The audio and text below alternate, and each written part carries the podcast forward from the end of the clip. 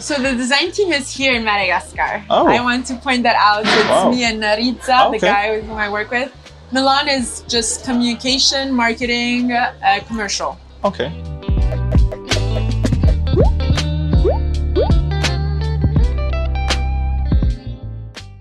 So we're back with Eileen. Thank you again for having us here today.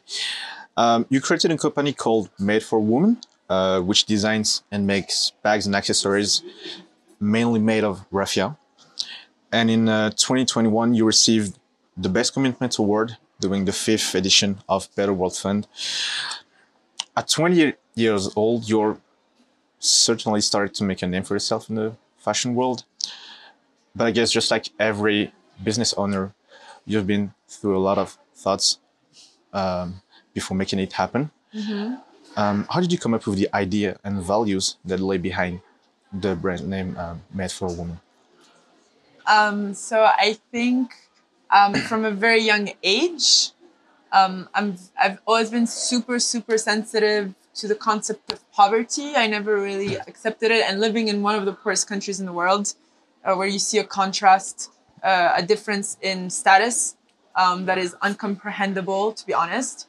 Um, I never truly accepted that. Um, and uh, I grew up with a mother who has her own foundation, who uh, works in the whole social aspect. And I grew up in orphanages, in hospitals. So I've always been really sensitive to this whole aspect of giving back and trying to understand that everyone's happiness is important rather than being selfish and, and prioritizing some individuals over others. Um, and then I've always had a huge interest in fashion. I really enjoy the whole part behind the scene. I like the savoir faire. I like colors. I like the psychological aspect of fashion, understanding that every morning you wake up and you choose something that represents who you want to be in the world today. And I think it has a huge impact on every single individual, whether we accept it or not. Um, and fashion is the third most employed industry in the world. So it has a huge impact on individuals, especially in developing and underdeveloped countries. So I think, you know, making a difference or uh, being able to bring your, uh, you know, your utopian vision in the fashion industry is able to make a lot of changes in a lot of lives. Um, and so, I, I mean, I've always, for some reason, always knew I wanted to do this from a very young age. It's my destiny, it's my path. I don't know. Uh, but it's been very clear. My vision has been very, very clear. I studied uh, business. I did studied fashion. I did corporate social responsibility, global communication. I worked with a company in India that was uh, dedicated to haute couture. So I've had a lot of, you know, like um, experience in this world. Um, and then so in 2019, when I finished my studies, I was I wanted to do this and become an entrepreneur without knowing everything behind it and how hard it is. Um, But yeah, that's pretty much it. Yeah, well, uh, later in the podcast, we'll go through the main challenges that you faced as an entrepreneur. Um, the fact that most of your workforce are women that have um, that had a difficult background, uh, they come from underprivileged, they have an underprivileged status. Um, what's the process behind uh, the en- enrollments? Like, how do you reach to them in the first place? How do you train them? What's, what really goes uh, in this whole thing? So, um, as we know, unfortunately, you know, like 80% of the population in Madagascar is underprivileged. So already you're dealing with unprivileged all the time. Um, but I think what uh, I wanted to do is, um, so my, my idea was to really um, create a convention with the Minister of the Population uh, who works directly with unprivileged individuals and marginalized individuals. And what we do is that through them, we also work with different associations such as the Handicapped Association, uh, sex workers, uh, prisoners, single mothers, GBV survivors.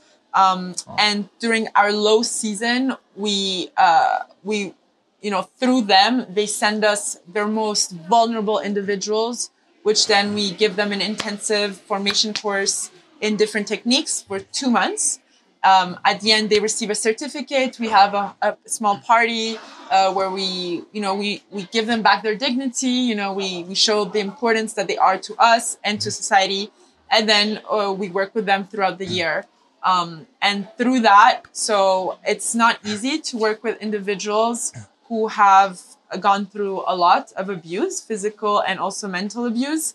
Um, and this is why we decided to really create an atelier uh, of 360 degrees where we work with doctors, psychologists, professors, dancers. We have a childcare area uh, where all of our women's children can come on a daily basis, where we have a child, uh, you know, professor. Um, so we've really created an atmosphere where not only do we offer, you know, financial support that goes above living wage, um, but we also give emotional and psychological support. Well, that's truly amazing. Um, I think one of the main things that deeply touched my heart when I made my first research about you, you and uh, your company uh, is that right now you have approximately how many people working for you? Like 300. 300. Each of these individual have had a tough past, just like you mentioned.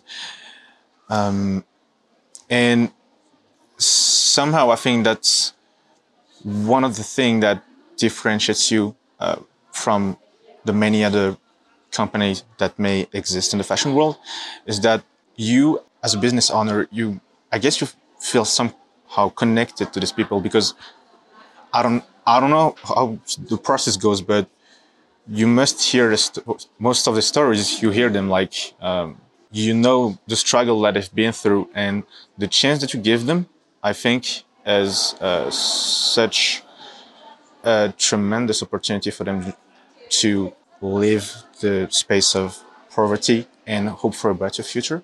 I think this is just awesome. Um, earlier this year, you worked on a design for a special tribute for uh, Giorgio Armani, uh, where you combine materials that here are codes pay homage to your multicultural background. How your personal story influences the way uh, you create your products. So I'm half Italian, half Indian, but I grew up in Madagascar. Um, I think the Italian aesthetics is renowned worldwide as being high quality. Um, so I grew up in an environment where you know aesthetics and beauty is important. You know, growing up in, I was born in Milan. Um, I did my studies in Milan. Um, you know, it, it, beauty is important, and you know, you get away with a lot in life with through beauty.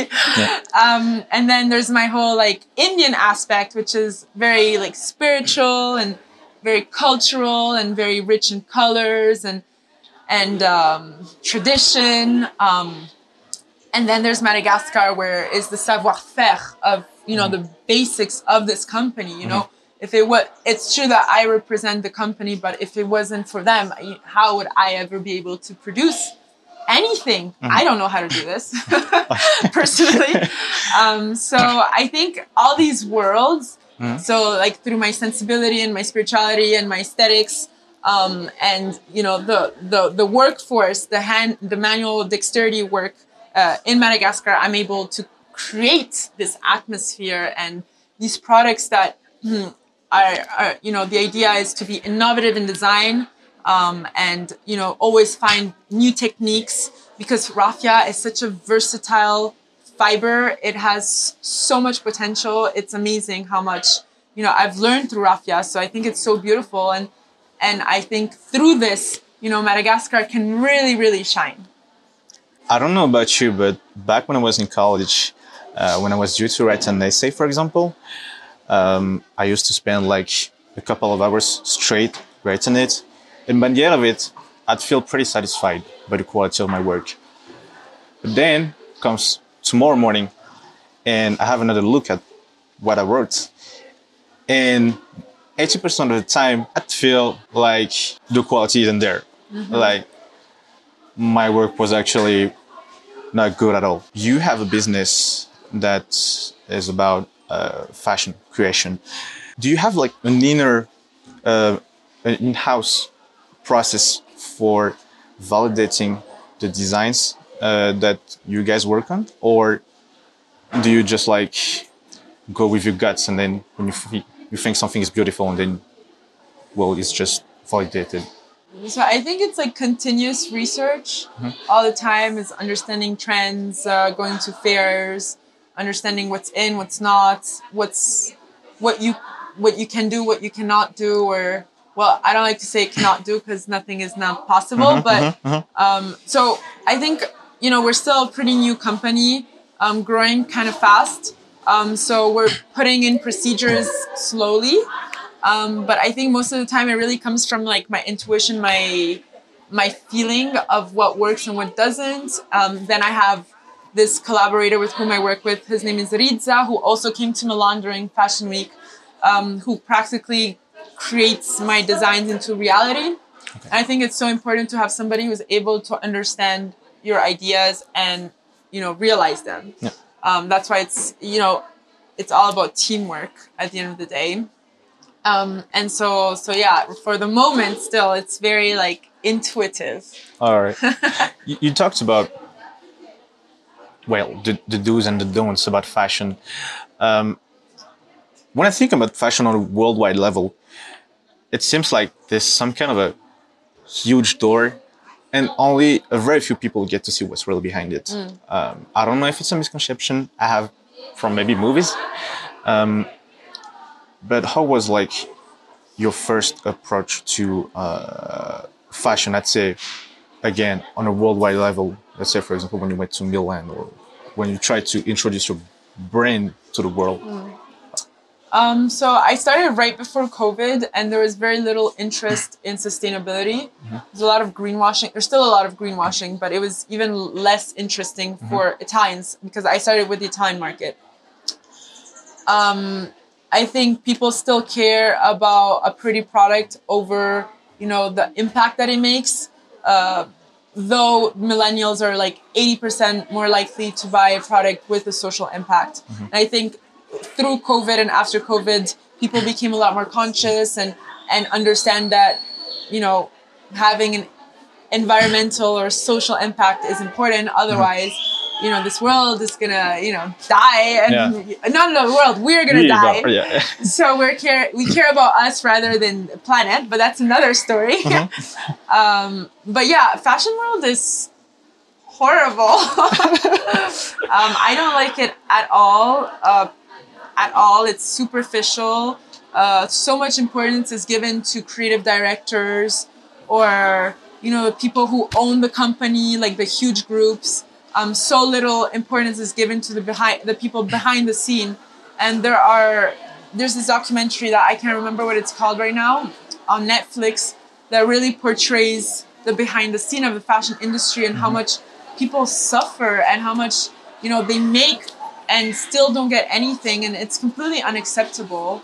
Um, so you know that's that's part of the change i want to be part of um, to show that you know yes it's important to have a creative director it's important you know that there's money behind a company obviously otherwise you can't go forward but the people in it are as important you know and you have to give them value because if it weren't for them none of this would be possible Wow.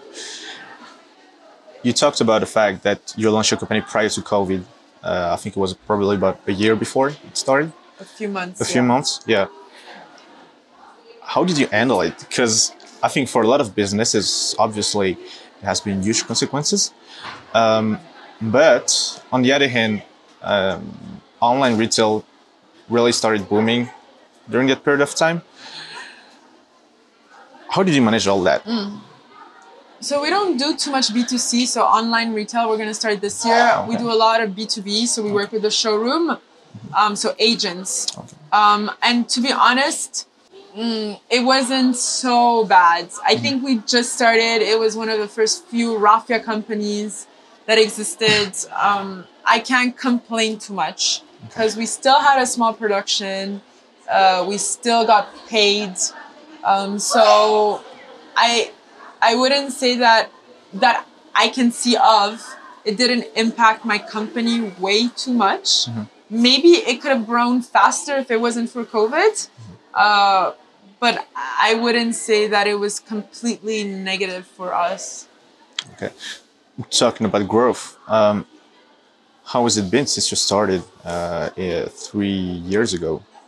So yeah, we've grown. We went from you know first year producing a thousand products to now producing over thirty thousand products. Um, with more than 300 individuals with whom we work with on a daily basis, with a management team of over 10 people. Um, we have production site in Madagascar. We have a few employees in Italy. Uh, we are going to start working with a PR agency in, in the States this year. Um, so I guess it's going pretty well Wow. so far. So far, so, so good. far, so good. Yeah, there's a bunch of new projects going along. I also think there's a huge buzz when it comes to raffia Mm-hmm. right now. I mean, there's the Jacquemus fashion show, Le Raphia. Uh, people are really interested in raffia, Mm-hmm. uh, natural fibers, uh, eco sustainable projects, social impact projects. So, and we do everything in house. So we have like full control of our supply chain and value chain, which is super awesome. Yeah. Um, we're certified. We got WFTO verified, which is World Fair Trade Organization, which has given us the opportunity to work with luxury brands like Chloe, where we're open. We're starting a collab soon. Um, then uh, we were able to do this fashion show during Milan Fashion Week with Stella Jean, which is which is one of the most renowned designers of Italy. Um, I mean, we're working on a bunch of pro. I think people really like our authenticity and how genuine and transparent we are. They also really like the fact that we work with the certified suppliers, are Raffia cer- certified. We produced a Raffia documentary. Um, all of our products have QR codes that lead you to the page of the woman who made it. Wow. So we we really try to be transparent as much as we can. Obviously, you Yeah. can't be hundred percent, but Yeah. what you what you do, what you can do, you do. So yeah. Well, that's great. When, when I hear about the success of a company, one of the things that comes to my mind is how do you manage all that? Because you have your designing designing team in Milan, you have a production team here in Madagascar. You said you were about to recruit a PR company in the US. How do you do all that at the same time? So the design team is here in Madagascar. Oh. I want to point that out. It's Wow. me and Naritza, the Okay. guy with whom I work with. Milan is just communication, marketing, uh, commercial. Okay. So that's super important to know because I think people need to understand that you know design is also possible in Madagascar. You know, uh, people have taste, and you know we're able Wow, to okay. to create in Madagascar. Um, how do I manage all that? Honestly, I think having a team who has similar, who has the same objectives as you and the same values, um, with whom you share a similar goal. I think that's super important. Um, and then it's a lot of hard work. Honestly, it's you. You need to be okay with the fact that you're never on vacation. You work all the time. Um, you need to be super motivated. You need to be disciplined. Um, you need to push yourself. You need to deal with problems on a daily basis. You need to understand that there will always be problems um, and accept it. So it's a lot of like inner work, you know, um, and that it's part of the experience of life. So And like with all this, how do you well, do you actually have time for yourself and for your, you know, personal life? How do no, you manage I to do. balance? Okay. I do. cool, I okay. have. I have that. For the first two years, I didn't. Yeah. I really prioritized my job, but I do have time for myself too. Okay, Yeah. that's cool. Because I think we're part of a generation that, you know, for a long time hasn't really considered uh, the fact that sometimes we might be exhausted. Uh, we sometimes might feel a little bit low. Yeah. And I think when you actually don't take the time, well, first of all, to realize that you are in a bad situation, and then secondly, that you need to take a little bit of rest, uh, might sometimes lead to uh, Burnout. You know, burns. Yeah. yeah, Yeah, I've been through that. Um, but then you have to be smart and understand that if you know you're sick, and how do you go on? Like, how does your business go on? You know, if you know the if CEO is not there, Yeah. how, how does a business go on? So you need to be a bit smart about it and be like, okay, I need to take a rest because that's the smartest thing I can do right now. Yeah. Um, but to be honest, I mean, until last year, it was really tough. We had moments that were really hard. But in general, everyone here leaves at 4.30 p.m., 5 mm-hmm. maximum. Mm-hmm. No one works on the weekends. Okay. Get here at 7.30 a.m. Everything goes super smooth. Mm-hmm. Um, but that's also because we have like super clear objectives. Everything is, you know, the procedures are, are correct. We work with Olga, who is the production manager. She's an engineer, so she works on optimization. Yeah. So all of these are these are super important to make something work. If you don't mind, because I think it's something that unfortunately we don't talk about enough is uh, when, because well, I'm I'm a small business owner myself, but obviously it's much much more smaller No, than uh, your company. Uh, but I'd say, how did you overcome depression? Because sometimes I feel like uh, with my own company, uh, I try to give 100% of myself. Although, although I have to admit, I have uh, another professional activity on the side. Um, but still, I try to give 100% of myself to it uh, to make sure that, well, uh, my colleagues uh, are being taken care of. And of course, that, you know, uh, we find growth, obviously. Um, but sometimes in the morning or in the middle of the day, I just start talking to myself and feeling like um, I don't know, maybe I'm not being understood by the people around me, or maybe I'm just uh, have a I don't know, maybe that's what we call burnout. Um, but how did you deal with that? Because How do My- I my- deal with that? Oh, how do okay, how do you deal with that? Because my thing is basis. my thing is sport. Uh, Yeah. But Okay. What, what's your thing? Um, so I do a lot of inner work. Um, Okay. I I really because every morning I wake up with anxiety. Oh, And no, it's it's really hard to you know. The thing is, when I started, I didn't really understand what I was doing. I was just kind of going along, Yeah. and then boom, like it's become an enterprise, and it's growing, and it's big, and you know our chiffre d'affaires is growing, so it's like huge responsibility. So how how do you manage all of this? Like, am I going to be capable? Am I capable? I don't think I'm capable.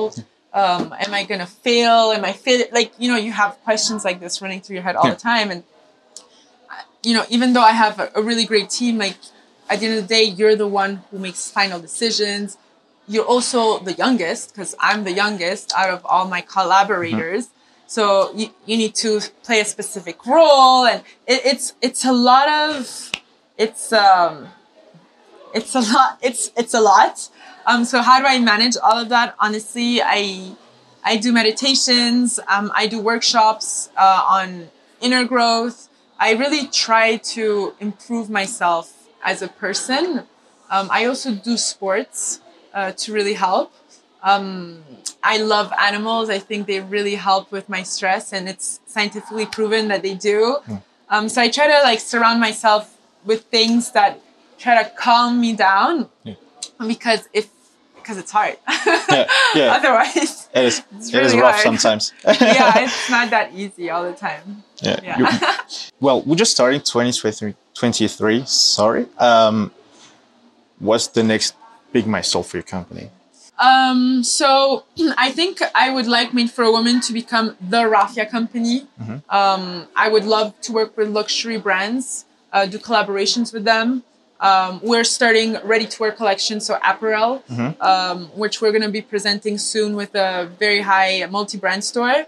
Um, so I really want to be seen um, as a luxury uh, brand. Obviously, through brand recognition, brand awareness, it's it's a work process. Um, collaborating with uh, high end brands because we do quality over quantity.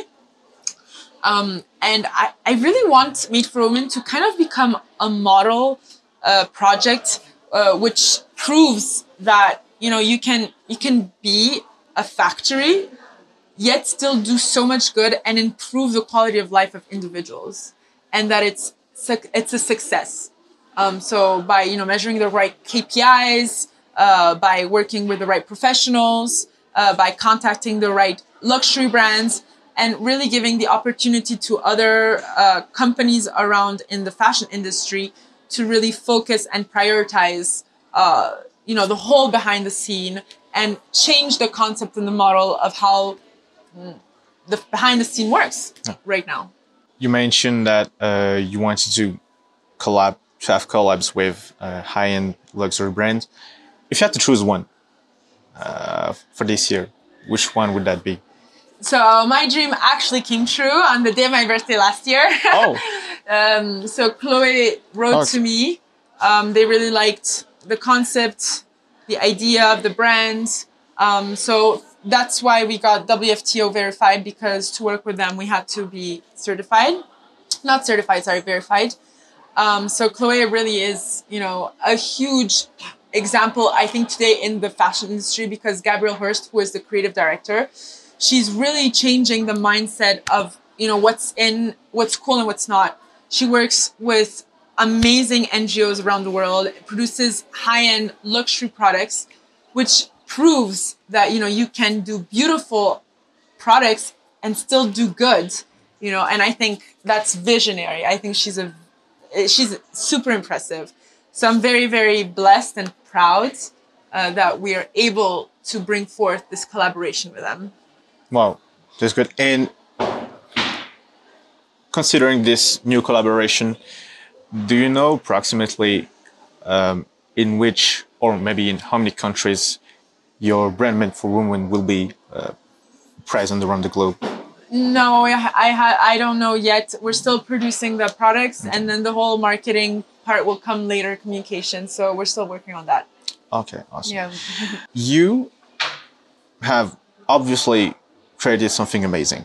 One of the mm, main target of this podcast is to you know em- empower people and make them realize that you can achieve something better if while being in Madagascar. And in that aspect, what do you think is one of the key things or insights that you have learned as a business owner throughout this three, well, let's say intensive years? Oh my God, so much. I think I've learned more now than I ever did in my school years. It's really a school, huh? By No, I'm yeah, laughing uh, because I'm thinking of you know all Yeah. the things that happen. Um, I think sometimes you know I'm a control freak. I like to. Uh, I like perfection. Okay. It doesn't exist. I, you know, I make products handmade. They're not perfect. They're Hmm. imperfect, perfect products. Okay. um, so really, just like go with the flow. You know, life will bring you where you're meant to go. Um, especially when you really try to connect intuitively. And I really work with my intuition a lot. And I think it's helped me so much throughout my life. Um, so I know it's my my point fort. Um, really, you know, when you're feeling stressed or you feel like things are not going the way it's supposed to, honestly, like you you take a moment, you're like, okay, everything's gonna be fine. Honestly, everything's gonna be fine. You know, Yeah. the worst thing you can it can happen is you can die. Yeah. But obviously, other than that, you can come out of anything. Um, so really going with the flow. I think it's also super important to to be very like clear about your objectives and your goals. It's so easy to lose yourself sometimes.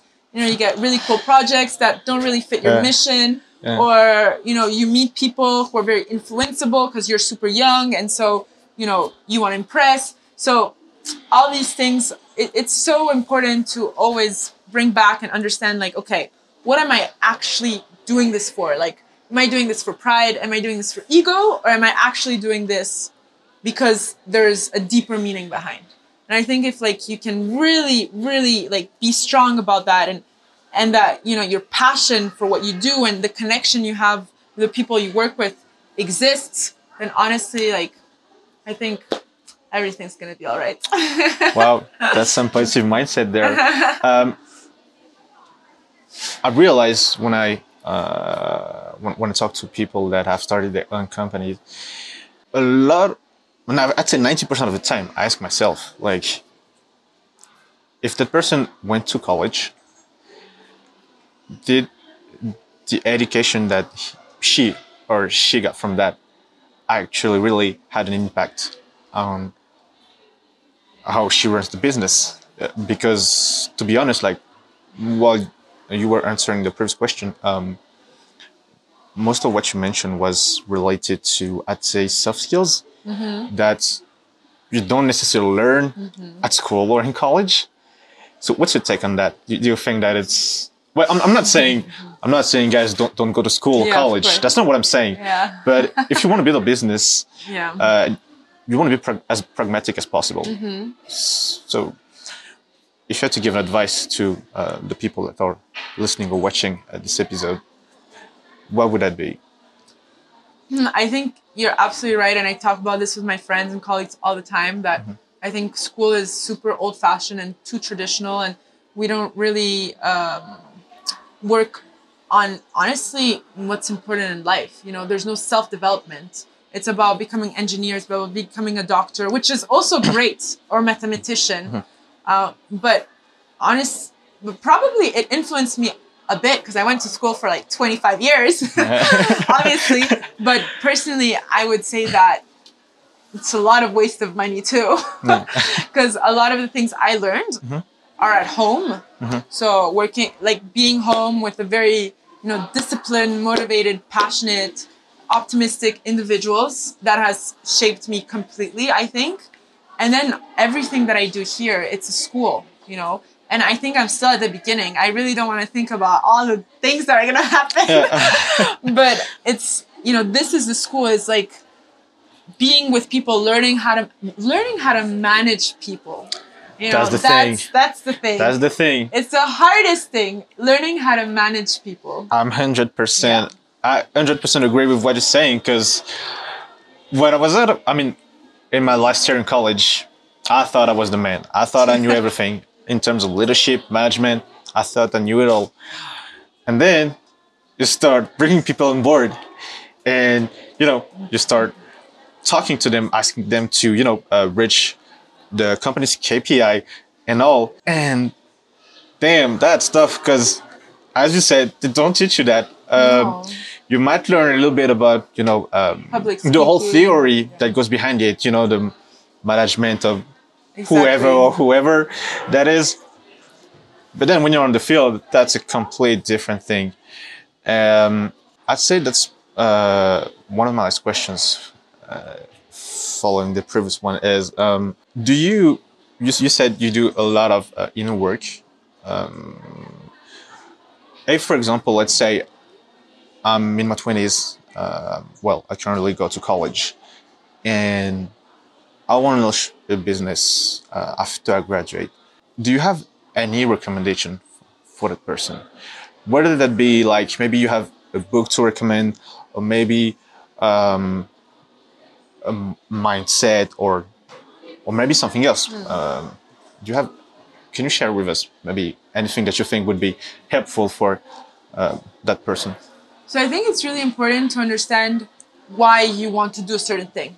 Mm-hmm. So understanding is it because I want to please other people? Is it because I want to be rich? Is it because I don't think I'm good enough? I want to prove to people I'm worth it. So really understanding the actual reason why you want to do something. Mm-hmm. Because if the reason is a bit superficial, in my opinion, I don't think you're going to be happy. Mm-hmm. And I don't know how well it's going to work or for how long it's going to work. So I think the intention is so important. You know, having the right intention for you, you know, the intentions that I'm creating, are they positive? Are they creating a positive impact or are they not? Um, because let me tell you, being an entrepreneur is really hard in the long run. You know, it might be exciting at the beginning, you know, people like your stuff, your project is interesting, but then things slow down and it's kind of like slow, it slowly, slowly like goes up, right? Yeah. And so, how are you going to manage that period where things are not exciting anymore? There's not that adrenaline that, you know, motivate Absolutely. you at the Yeah. beginning. Um, and that goes again through understanding your real intention, but not only is having discipline, having a lot of passion for what you're doing. Because if you don't, you're going to be miserable. Honest to God. Being motivated, surrounding yourself by the right people, um, and being optimistic.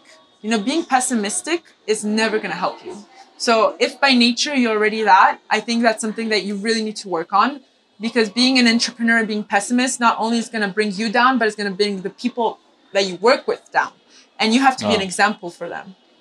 So I think that's, I, I I would say that for the moment. well, that's great. Um, thank you so much, Ellie, uh, for the time that you've given us. And uh, well, I wish you and uh, your company a whole lot of success for the coming years. Thank you. Thank you guys so much. Thank you.